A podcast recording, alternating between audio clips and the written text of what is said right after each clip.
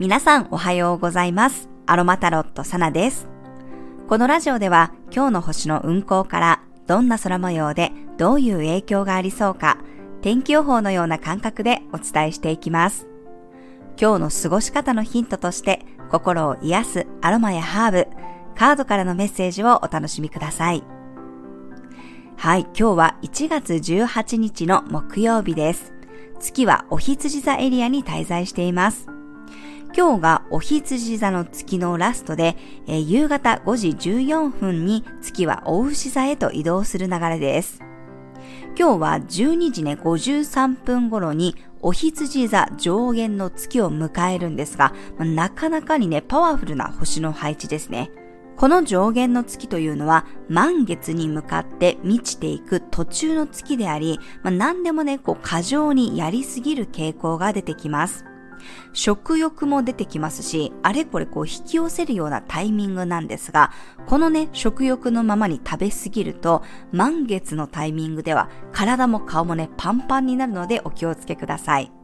まあ、ちょっといろいろ過剰に取りすぎるとかやりすぎる傾向が出てくるので、いろいろね、整理していきたいタイミングです。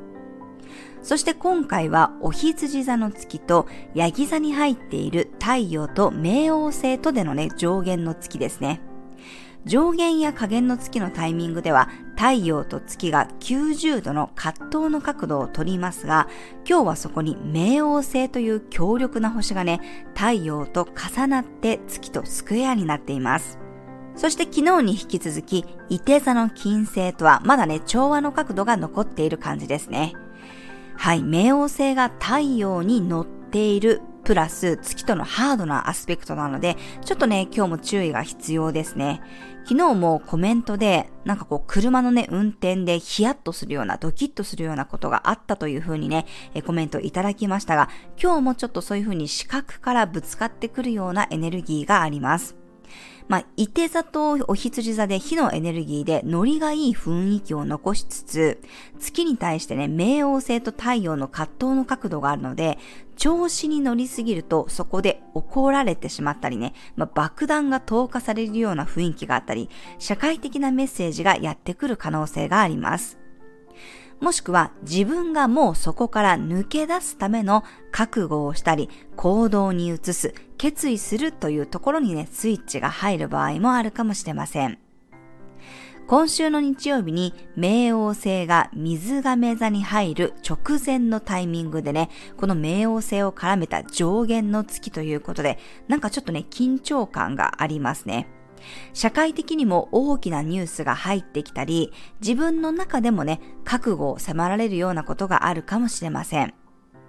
今回チャートを見ると天体がすべてこう上半分に集中していますので、プライベートというよりは社会的なことでのメッセージが届きそうです。地のエレメントに6天体もね、集まっているので、現実的に何か動いていく、そのきっかけや引き金となることが今日はあるかもしれません。土の時代の崩壊であり、こう、リセット的なことですよね。お羊座の月が12ハウスというね、隠された部屋に入っていますが、まあ、自分の中で葛藤はありつつも、本音を探ることや気持ちや直感に従うことが大事になってきそうです。今回の上限の月のサビアンがね、もうそのまんまというかすごくって、まさにこう時代の変わり目のタイミングで終わっていくものや、こう壊れていくものにね、しがみついてちゃダメだよって言ってるんですよね。これ最近私あの、自分のね、セッションの中でお客様にもお伝えしたことで、ニュースを見ていても、この時代の変わり目だなって思うんですが、まあ、結構急急にね、この組織の力がなくなっていって、自分だけは大丈夫だろうと思っていたのに、まあ、こんなことになってしまったとかね、まさにこう、冥王星的なリセットが入ったりとか、自分でもこう自立しかないっていう状況に追い込まれたみたいな話がね、結構多いんですよね。で、今までだったら、あ今までがこう大丈夫だったからね、なんとかなるかもって思いがちなんですが、やっぱりね、もう終わっていくものとか壊れていくものにしがみついてたら、自分もそこに巻き込まれて飲み込まれるんですよね。どんどん新しい時代のね、エネルギーが入ってくる中で、抵抗しないこととか、その流れになって乗っていくこととかね、まあ、自分をむしろこう軽くしておくことが本当に大事になってきます。私もセッションの時には、その怖いかもしれないけど、もうそこに頼るのではなくって、自分の足で生きていくことがね、大事ですよっていうふうにお伝えしています。で、今年というか去年の3月の春分のテーマ、皆さん覚えてますでしょうか？先生術ではエネルギーの切り替わりは3月の春分なので、まだこう去年の3月のテーマが続いてるんですが、それがね、こう自立っていうことだったんですよね。自分で覚悟して自分の道を選ぶということでした。お羊座に木星が入っていて、自分の生き方をね、自分で選ぶ。そしてこう、スタートを切るっていうね、その自分で種をまくっていうことへのゴリゴリのこう、スタートのエネルギーだった春分になります。誰かに決められたレールの上を歩くんじゃなくって、自分で人生の道を開拓していく、そんなこう強烈なエネルギーが一年の始まりでした。まあ、終わるものにしがみつくのではなくて、新しい生き方、新しい道、自分でね、選ぶ必要があります。冥王星が水亀座に入るのも今回が2回目でね、まあ、いよいよ来るぞっていう感じがしますが、ここに来て、まあ、このおひつじ座上限の月のエネルギーがね、人の目とか周囲のこう期待なんて気にせずに自分らしく生きてねっていうメッセージなので、今やっとね、そのことに気がついたという方は、ぜひ今からでも、えー、何か自分のためになる行動に移していただければと思います。まあ、やっぱりね、そこには恐怖心とかね、恐れもあるとは思うんですが、うん、そこにこう自分が走り出していくことでね、未来につながっていくとかね、アップデートされていくものがあると思います。まあ、今日は自分をプロテクトしつつね、え自分のために行動する勇気としてこのエネルギーを使ってみるのもいいと思います。まあ、その後ね、夕方からは月が大牛座に移動していきますが、今度は土の星座に7天体が集まることになって、もう超こう現実的な感じなんですよね。月が大牛座に入るので、どっしり感とか安定感がま出てきたりとか、自分が決めたことに対してちゃんと現実と向き合っていくこともできそうです。はい、今日はパイン、松の香りが自分の気力や勇気をサポートしてくれるでしょう。サイプレスの香りもね、自分軸での行動を後押ししてくれます。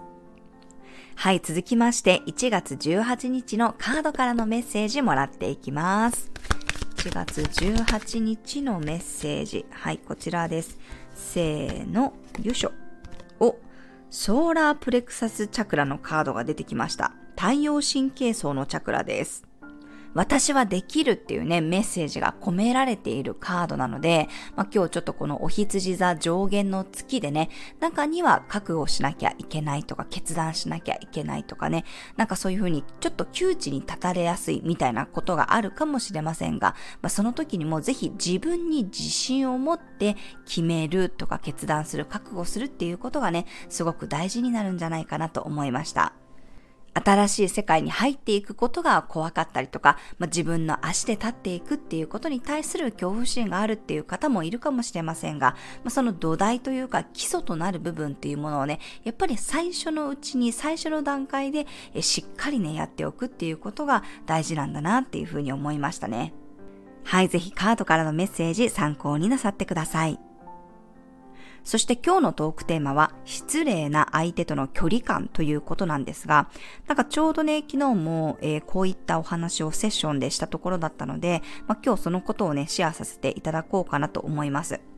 なんかよくね、人はこう自分の写し鏡だなんて言われますが、自分がそうだからそういう人間が目の前に現れるっていうよりは、目の前でただ起こった現象に対して自分の何かが反応しているから、まあ怒ったり、傷ついたり、あともやもやしたりっていうことが起こるんですね。あの、スピリチュアルなことがお好きな方とかね、学んでる方って、なんかこう自分が目覚めればね、こう嫌な人がね、もう全くいなくなるとか、嫌なことが起こらなくなるっていうふうに思ってる方がね、えー、時々いらっしゃるんですけれども、実はそうではなくって、なんかこう実際にはね、現実は変わってないんだけれども、自分の受け取り方が変わるから何かを言われても気にならなくなるっていう感じに、ね、なっていきます。だから別に今までと人間関係は変わらないけど、こう自分がもうそこに反応しなくなるので、だからこそいちいち怒ったりね、悲しんだりしなくなるんですよね。嫌なことが起こっても、そのことをニュートラルにね、捉えることができるから、あんまりその事象にこう引っ張られなくね、なっていきます。なんかこう、例えばですけど、私がこう、なんとなく言ったことに対してもね、何にもこう反応しない人もいれば、過剰にこう反応される方もいるわけなんですよ。で結局はどんなことも、ただ目の前で起こっているだけで、そこに反応するかしないかっていうのは、その人次第なんですね。あの、これも例えなんですけど、私昔は、あの、絶対にね、この9センチ以上のヒールを履くタイプだったんですよ。高いと15センチぐらいのね、結構高めのヒールをいつも履いてたんですよね。まあ今はもっぱらもうペタンコ靴というかスニーカーなんですけど、昔はこのヒールしか履かなかったんですよ。でも私、あの、身長が156センチなんですね。で、私のパートナー、夫が162センチなので、まあ、私が高いヒールを履くと、彼の身長を超えてしまうんですよね。でも、なんか私は別にそういう身長差とか気にならなかったですし、別に私が彼よりも背が高かろうと何もこう気にしたことがなかったので、まあ別に交際中も普通にヒールをね、えー、いつも履いていました。で、あのー、まあ、偶然会ったこの同窓会の時に、なんかの会話からそういう身長差の話になった時があって、まあ、同じテーブルにいた一人の子がね、この彼氏より自分の背が高いなんて絶対に嫌だっていう風に、あの、言われたんですよ。で、私は別にその時、へえそういう風に思うんだっていう感じで、全然こう気にしてなかったんですけど、まあ、後で私のそばにいた友人が、なんかすごく嫌な言い方してきたね、なんか嫌味だったよねって私になんか怒ってきたんですよね。で、私は正直、なんかそういう風に言われた時に、自分のことに対して何か嫌、嫌味を言われてるとかね、マウントされてるっていう風に思ったっていうことは全くなくってですね、ただただ、へえ、なんかそういう価値観なんだなっていうふうに思ってたんですよ。で、これって多分私が別にその身長、身長差とかね、まあ自分の方が背が高いとかっていうことを全く気にしてないからこそ、多分何にも思わなかったんだろうなっていうふうに思うんですよね。でもこれがちょっとでもなんかそういうことを、えー、私自身が悩んでたりとか、コンプレックスに感じてたとしたらね、もしかしたらその一言に対して、えー、私私に嫌味言ってるのかなとか、私の、私に対してマウント取ってるのかなとかっていうふうに思ったかもしれないですよね。なんかそういうふうに、なんか目の前に起きた現象に対して反応するかどうかって本当にこうその人次第なんですよ。だから例えばもう究極今私の目の前にこうね、やってきた人が、なんかすごい、例えばですけど、あのめちゃくちゃ身長低いですねとかって言ってきたとしても私多分気にならないですね。え、そうなんだってちょっとびっくりはするかもしれないけど、けど、別に気にしてないから、ああ、そうですかねっていう風に多分流せると思うんですよね。だけど、自分のこの背が低いっていうことを気にしてる人がそういうことを言われた時に、